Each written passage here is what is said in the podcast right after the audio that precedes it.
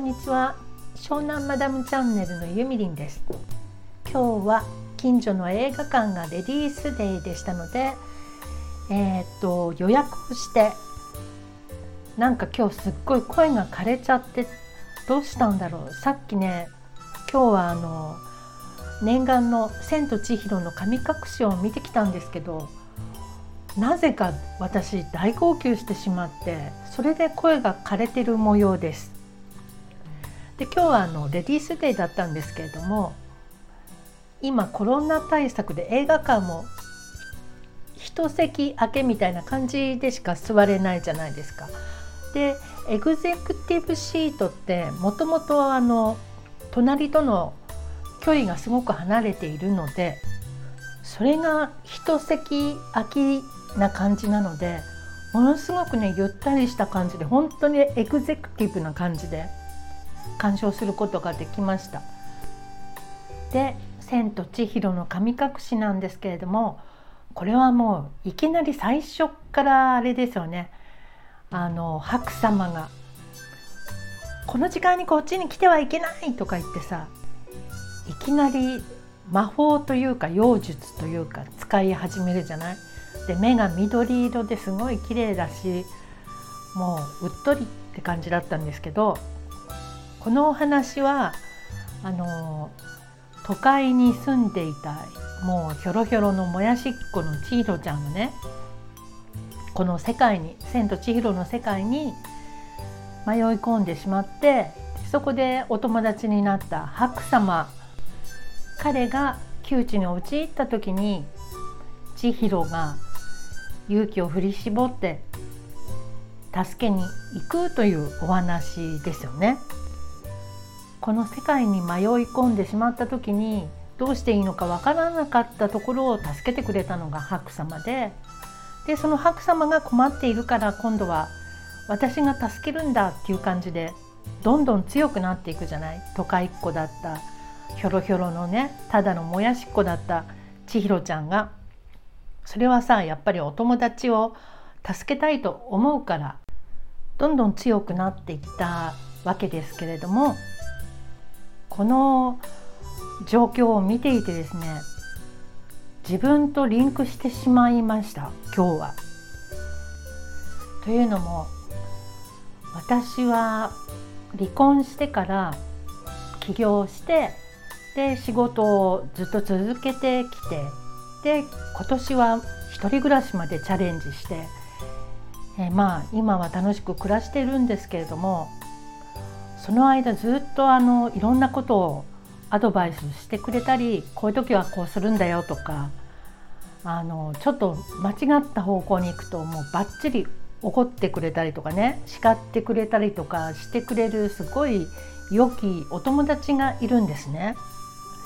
で私はいつもその人に助けられてきたんですけれどもこのコロナを迎えてからというもの友達はもうたくさんの会社を経営してるんですよ。だけど本当にねこの前会った時にもう地獄の勢いで落ち込んでいくんだって言ってたのでうわー大変だなとは思ってたんですけど本当に最近大変みたいなのね。でだんだんあのやり取りもこうお互いのやり取りもしなくなってきちゃって私も突っ込むことできないしその辺はね仕事のことなので。でこの映画を見ていると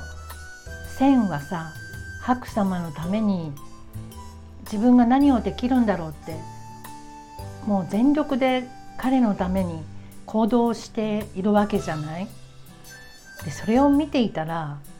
私は何ができるんだろうと思ったら何にもできないなと思って。なんだかね悲しくなっちゃったの。だからもう今回は涙腺が緩みっぱなしで最初の方でねすでに白様が線におにぎりを「辛かったろお食べ」って言って3つ持ってきてくれるシーンがあるじゃない。あそこでもうすでに涙腺は崩壊しておりました。この映画って人間としての感覚とか本来感じるべき何でしょうねこう心の底から感じる本当の気持ちとか大切にしなきゃいけないこととかそういうものを宮崎駿さんは伝えたかったと思うんです。で映画館を出てから私のためにねいろんなことを教えてくれて支えてきてくれた友達に今私ができることは何なんだろうって考えるとだろうないつもと変わらず笑顔で明るく何にもなかったかのように普通に接することだろうなって思っています今は。だってそれしかできないしもしね友達がすっごく辛くて弱音を吐くことがあれば私は隣にずっと一緒にいてあげようって思ってます。それが私のできる精一杯のことかなって。そんなセンチメンタルな気分になって帰宅してみますと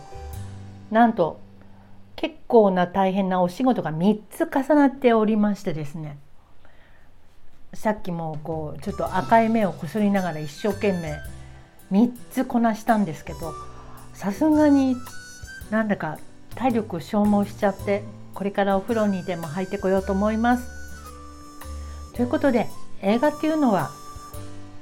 何回見てもその時の自分の状況で感じることが変わりますね。まさか「千と千尋と神千と千尋の神隠し」でこんなに号泣するとは思いませんでした。このリバイバルはしばらく続いているようなので、えー、皆さんも機会があれば見に行ってみてはどうでしょうか。この映画はね本当にあの気づきがとても多いと思います。はいということで今日は7分ありがとうございました。